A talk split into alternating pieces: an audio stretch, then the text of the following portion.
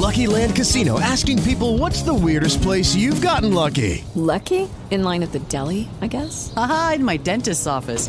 More than once, actually. Do I have to say? Yes, you do. In the car before my kids' PTA meeting. Really? Yes. Excuse me, what's the weirdest place you've gotten lucky? I never win and tell. Well, there you have it. You can get lucky anywhere playing at LuckyLandSlots.com. Play for free right now. Are you feeling lucky? No purchase necessary. Void where prohibited by law. 18 plus. Terms and conditions apply. See website for details.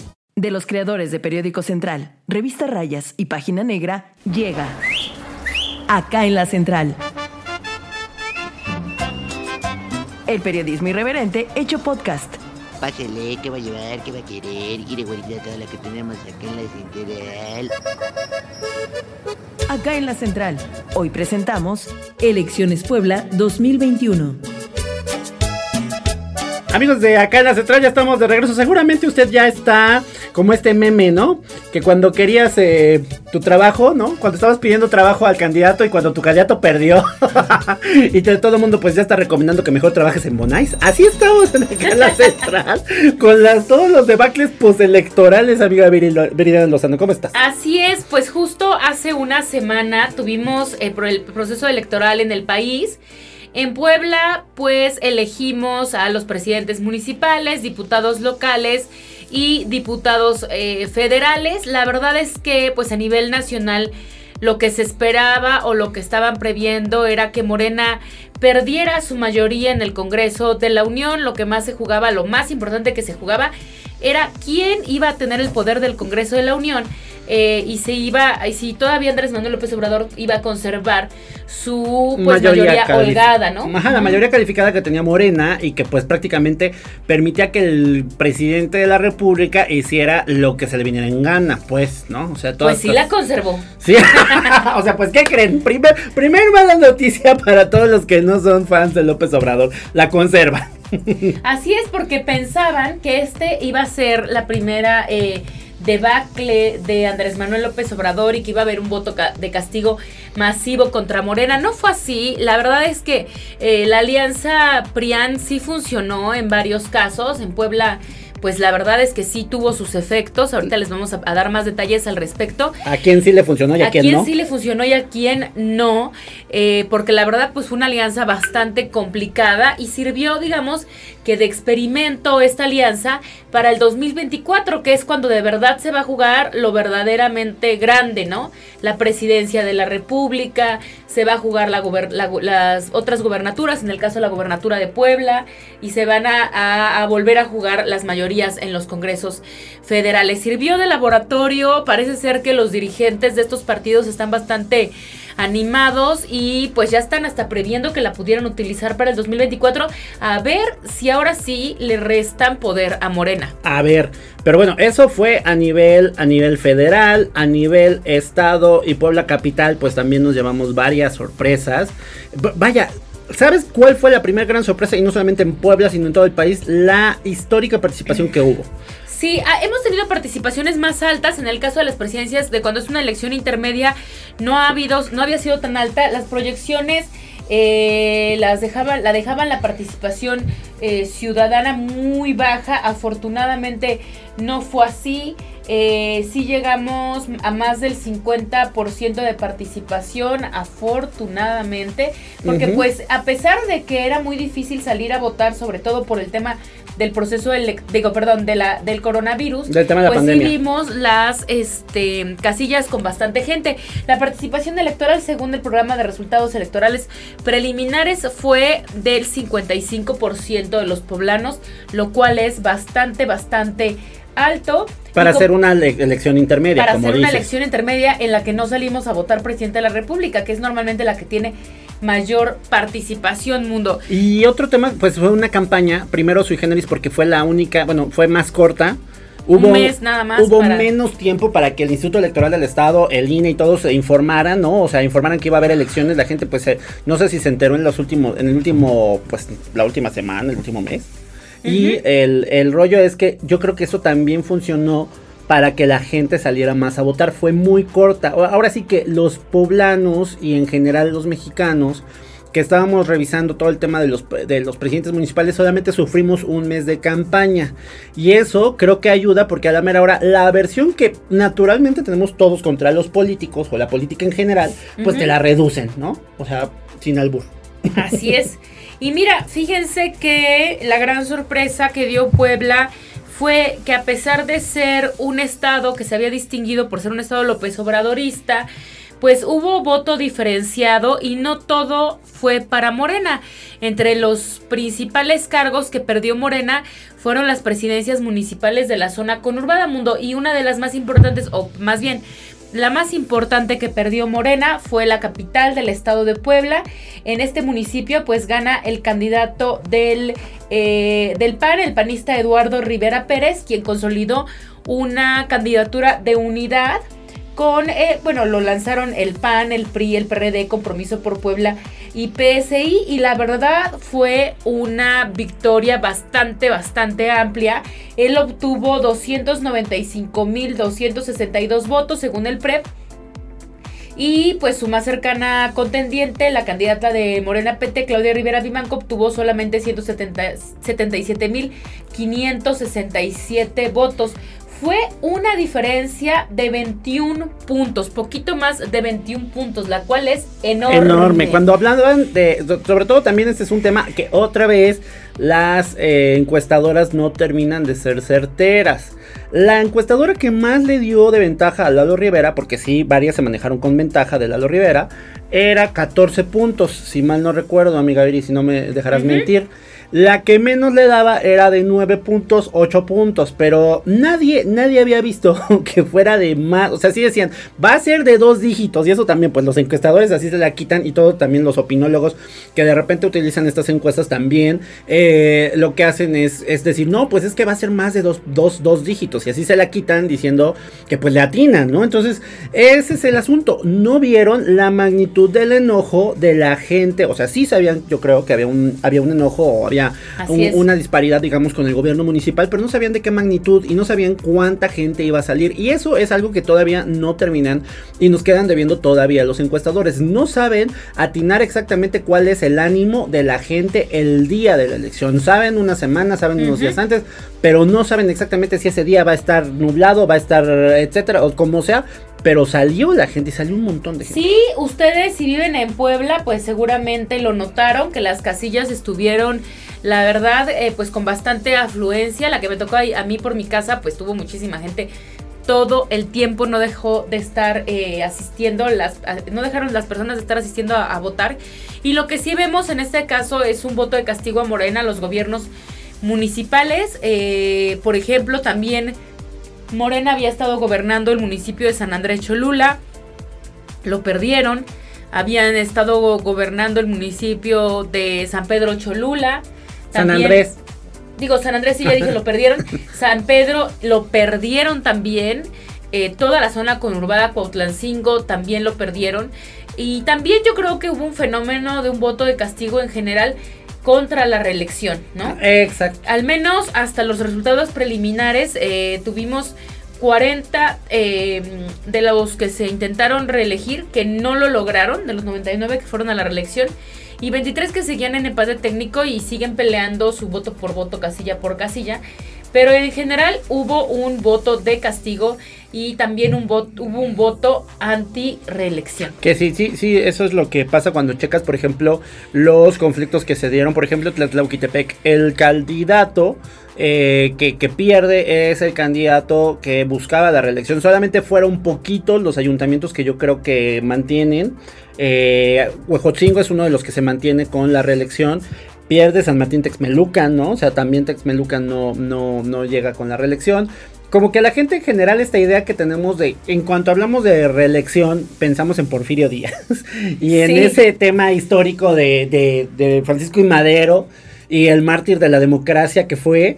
Entonces todo el mundo como que le entra el chip de, ay no, la reelección, por lo menos para hacer el primer proceso fue interesante conocer la versión que le tiene el mexicano a la reelección y también los diputados, ¿eh? O sea, creo que en, el Congreso de Puebla varios, varios diputados pues quedan por ahí volando sin, sin espacios. Vamos, A, vamos a un corte y ahorita vamos a hablar de cómo quedó también la votación para las diputaciones federales y locales, eh, en, en el caso de Puebla, que también pues son importantísimas para el gobierno. Regresamos.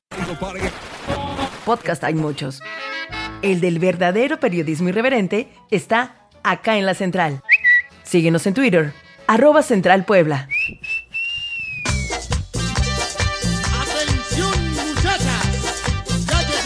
Ya regresamos, amiguites, cuéntenme. ¿Qué ha pasado en el proceso electoral? Bueno. Yo sigo en la depresión. Por eso no quería entrarle aquí porque para los amigos que me están escuchando sabrán que estoy muy deprimido.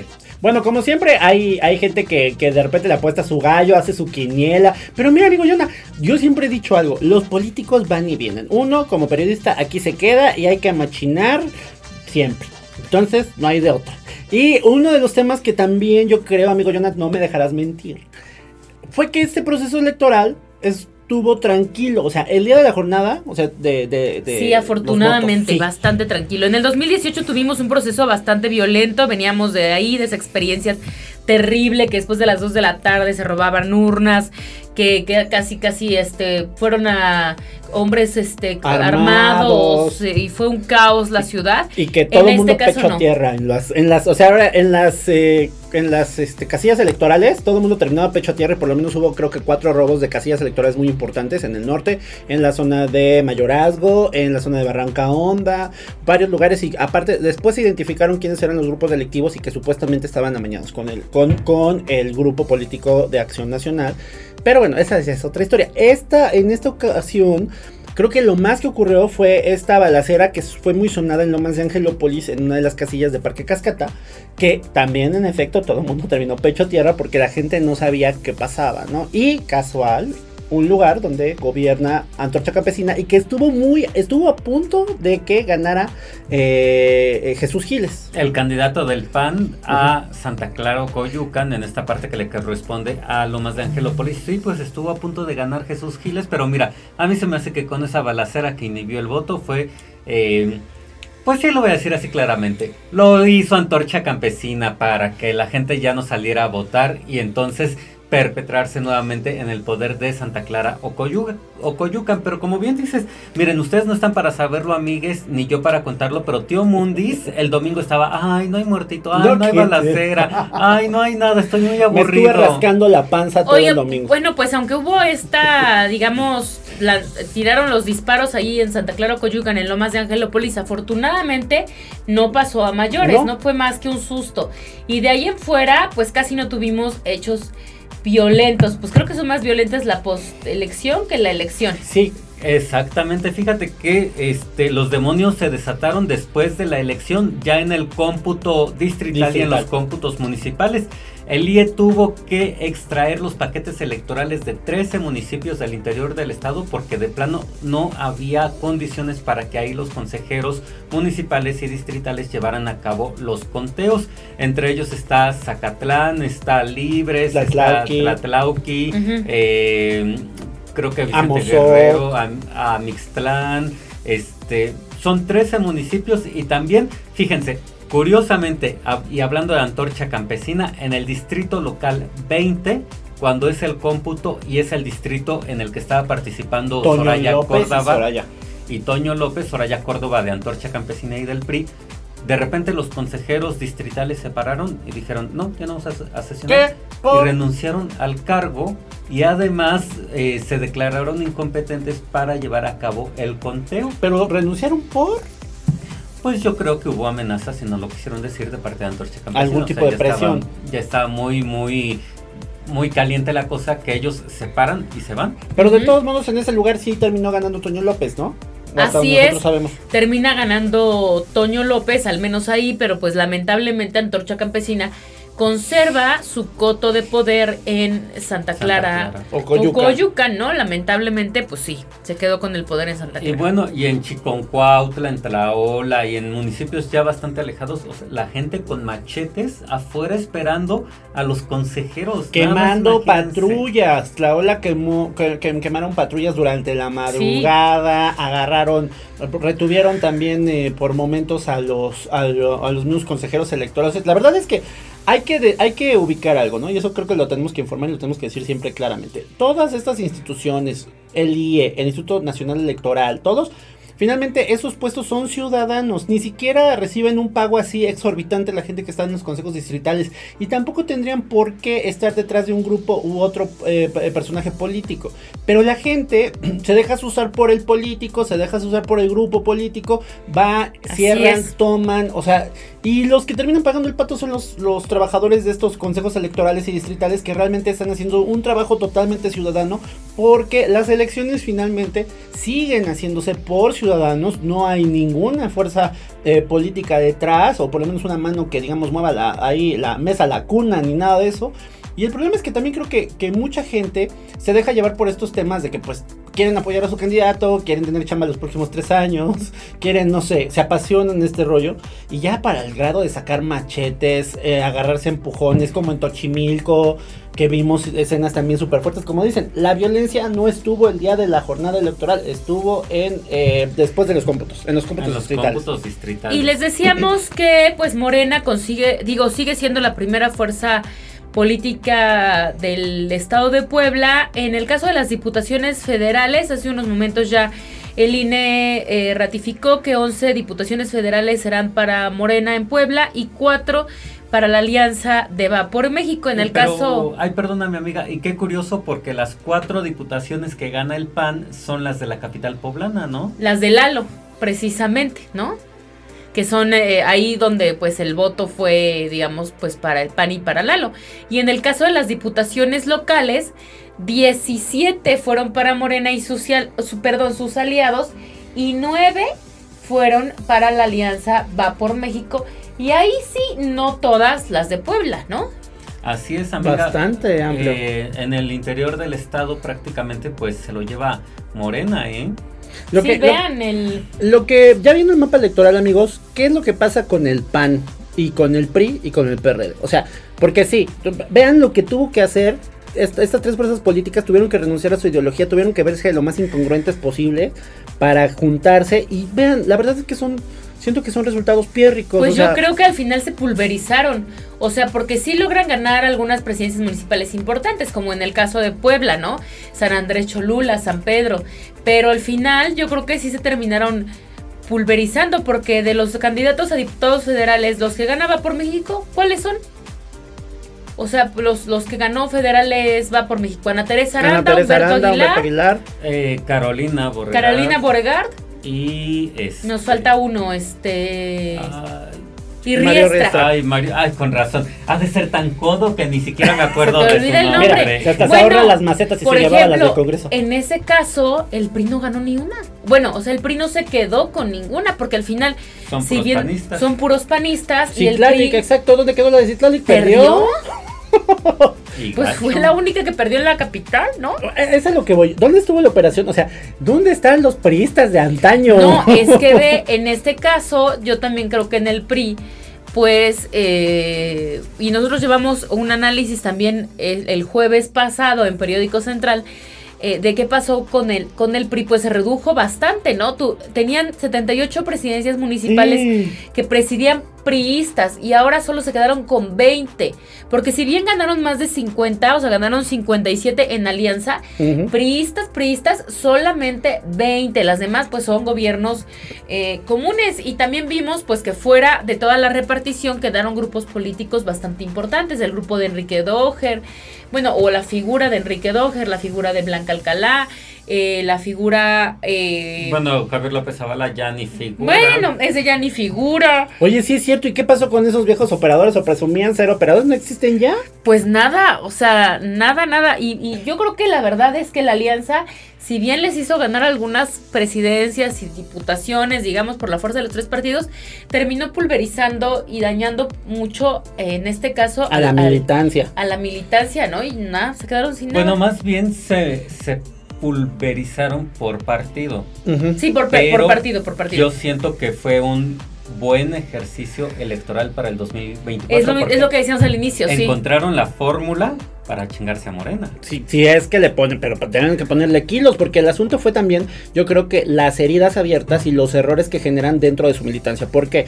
Porque, por ejemplo, en eh, Huachinango, el PRI, en lugar de haber mandado y haber apoyado a Rogelio López Angulo, se va en la alianza con Ajá. Liliana. Luna Aguirre y finalmente apoyan a ella más que es panista. Y entonces, ¿qué es lo que ocurre? Que, que, que Rogelio López Angulo, priista de toda la vida, terminó buscando cobijo en otro partido, o sea, partido también ya X, que está también ya de salida, Nueva Alianza, y gana la alcaldía de Huachinango. Entonces, tú esperabas que por lo menos dieran la batalla el PRD, porque pues se supone que ahí está este Martínez Amador, ¿no? Que es el líder del PRD y es tota- toda su tierra. Pero, y, y Morena va con. ¿Con quién fue Morena? Con Huachinango? Ah, bueno, también. O sea, todo el tema es.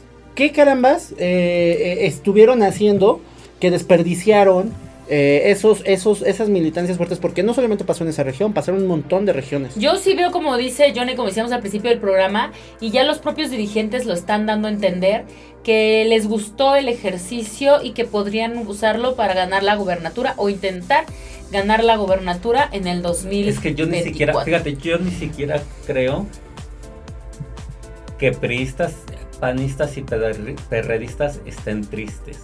No. ¿Por qué? Porque el enemigo a vencer es Morena. Ya vieron que sí lo pueden vencer. Entonces, Sí. una vez venciendo a Morena, otra vez estos güeyes se van a dividir y se van a empezar a pelear las cotas de poder. Pero primero, pues, vamos, ¿qué van a hacer? Chingarse al más fuerte y ya lo vieron. O sea, a mí la neta es que si bien Morena ganó la mayoría de diputaciones, tanto locales como federales, eh, hay que ver lo que pasó en los municipios. Y en los municipios es que también perdió lo- las principales cabeceras eh, distritales. Los municipios más importantes del estado los perdió. Lo que decíamos, zona Entonces- metropolitana, pues valió gorro morena, ¿no? O sea, adiós San Martín, adiós San Pedro, adiós San Andrés, adiós, ¿qué más? Pues yo que yo en lugar, bueno, de decir si los priistas o los panistas eh, deberían de preocuparse, yo diría que los morenistas son los que deberían de estar preocupados. Porque ya encontraron la, alia- la fórmula, en la alianza la fórmula para el 2024 y amenazan con ella, ¿no? Fue un buen ensayo, eso sí. O sea, pareciera que sí fue un buen ensayo, pero aparte, pierden su registro tres partidos que pues ni fu ni fa, ¿no? O sea, de entrada. Afortunada, ni fu ni fa. Ay, O sea, mi, mi, mi, Ni mi- pituca ni petaca. esa mi- expresión mi expresión ochentera ochentera. que- A ver, eh, Porque además es ochentera, ni siquiera ni es siquiera de los noventera, noventas. es ochentera. Este, Ahí bueno, deberíamos de hacer un bonito podcast de, De- expresiones de los 80 de la y los 90 melancolía. de A- mí. Anotémosla, anotémosla en las pendientes. Bueno, Porque ni este- fu ni fa, ¿no? ¿Qué es eso, güey? Ay, ya déjenme en paz. Ni Decíamos, a ver, Fuerza por México, valió gorro. De, No, no, no, sí. mi querido Jerry Islas, que no se le dio ser eso di- dirigente nacional. Y miren, Fuerza por México valió gorro. Y qué bueno porque se robó los colores de Central. Y tenemos eh, el segundo que valió gorro también eh, fue el pez. El, Por homofóbico. Ay, y qué pez. bueno. Miren, ahora sí, el, el homofóbico y antiaborto fue abortado. ¿Cómo la ven? ay, mi pez. Y ya pez nada más pilín. están esperando los cómputos finales porque seguramente eh, también Oye, ver, que en una de esas pierde el registro del PCI. RCP, Bueno, en los- en compromiso los por estatales. Puebla y RCP también. Vaya. Ah, Bye. sí, claro, En los por estatales, en los estatales. bye. Bueno, RCP dicen que hasta que nunca les cayó el varo. Yo tengo amigos de otros lados, ah, pues de Tlaxcala, que sobrevivieron por el tema de RCP en la política. Dijeron, pues vamos, vamos a apoyar. Y estaban súper emocionados con el partido nuevo. Y que miren acá, y la porra y la, y la matraca. ¿Y cómo les quedó el ojo? Fatal, no hubo recursos, no hubo apoyos, los líderes se chingaron todo. Mm, horrible, así como acá en. Así como, Así como aquí en Puebla y Y como en todo lados. el país. Porque por eso valió gorro redes sociales progresistas. Y compromiso por Puebla, pues fue el partido que ideó Rafael Moreno Valle, su propio partido satélite, que lo que provocó fue eh, eso, ¿no? O sea, iba a tener una fecha de caducidad y para allá van otros. Pues mira, la verdad es que los partidos chiquitos, en el caso del estado de Puebla, pues quedaron bastante, bastante, bastante reducidos. Los votos, pues los acaparó principalmente Morena con el 30% de la votación, el PAN con el 17% de la votación, que es tal cual lo planteaban las encuestas a nivel federal, el PRI el 14%, eh, el Partido Verde el 5%, ya ni el PRD, Movimiento Ciudadano también el 5%, y el, P- el PT también el 5%, el PRD el 2.4%, Madre. hasta le fue mejor al PCI, este solito Neta. porque tuvo 3.1% de Sobrevive el votación. PS. Sí, sobrevivió. Nueva Alianza 3% y el Jerry está dando topes. Me hubiera quedado en Nueva Alianza, tendría algo que dirigir. Y de ahí en fuera, pues todos muy mal, ¿no? El PSI tuvo 2. punto- Perdón, el. El PES. El PES tuvo el 2.2%. eh, las redes sociales progresistas el 1.9%. No. El partido este Rosita, ¿cómo se llama? Este, Fuerza por México. Fuerza por México 2.7%. Y pues ahí está, ahí se fue con Bueno, el y ha- habrá que ver a nivel federal cómo terminan estos partidos también, porque entonces podrían desaparecer. Nueva Alianza, redes sociales progresistas, PES. Fuerza por México y el PES. Oye, ¿el verde en cuánto quedó por fin? El verde quedó con el 5.1%. El verde sobrevive, o sea, el verde es increíble sea. que sobrevive. Y después de este escándalo de los influencers que les dieron sus 10 mil pesitos, ¿no? A Carla Díaz, la de jeans, a los actores, actrices ahí conocidos, movidos en redes sociales. Y 10 mil. 10 mil pesos. pesos. Eso, ah, no, aparte, eso es lo que dijeron. Ay, si no fue mucho, fueron 10 mil pesos. Todavía salió por ahí una influencer a decir, a admitir el crimen, porque aparte eso es un delito electoral. Y es la señora admitiéndolo en su Instagram y diciendo, sí, pues sí, nada más nos dieron 10 mil pesos. ¿no? Ay, mi Carlita ganas más haciendo este el 90s pop tú. Sí, la verdad, sí, bueno, si no se la chinga Boroboy, pero bueno. Pues al menos ya salimos de este blue bucle del tiempo en el que estuvo atrapada Puebla desde el 2018. Porque hemos tenido elección tras elección tras elección. En el 2018 la elección a la gobernatura. En el 2019 la extraordinaria. extraordinaria. Casi casi que descansamos unos meses y entramos a la elección. Esta del, del Intermedia. 2021 que es la intermedia.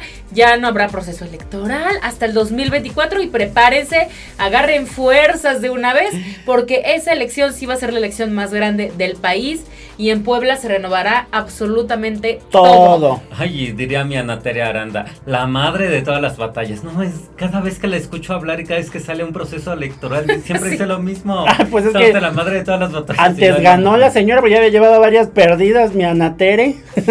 Ya le hizo justicia a la Ya le revolución. hizo justicia a la revolución. Bueno. Y, bueno, pues vamos a estar pendientes por más información, amigos de Periódico Central. De Si Página y quieren saber más detalles sobre el proceso electoral, lo que sucedió, entren a periódicocentral.mx. Gracias, Jonis. Gracias, Mundis. Adiós, amigues. Adiós, amigos. Bye. Cuídense, por favor. Adiós, ya se va bien surtida. Cuando quiera puede regresar, ¿eh? Tenemos más.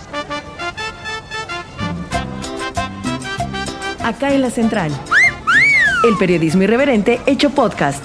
Conducido por Viridiana Lozano, Edmundo Velázquez y Jonadab Cabrera. Guión e investigación, redacción Periódico Central. Producción y edición, Liz Gómez. Lucky Land Casino asking people what's the weirdest place you've gotten lucky? Lucky? In line at the deli, I guess? Aha, in my dentist's office. More than once, actually. Do I have to say? Yes, you do. In the car before my kids' PTA meeting. Really? Yes. Excuse me, what's the weirdest place you've gotten lucky? I never win and tell. Well, there you have it. You can get lucky anywhere playing at LuckyLandSlots.com. Play for free right now. Are you feeling lucky? No purchase necessary. Void where prohibited by law. 18 plus. Terms and conditions apply. See website for details.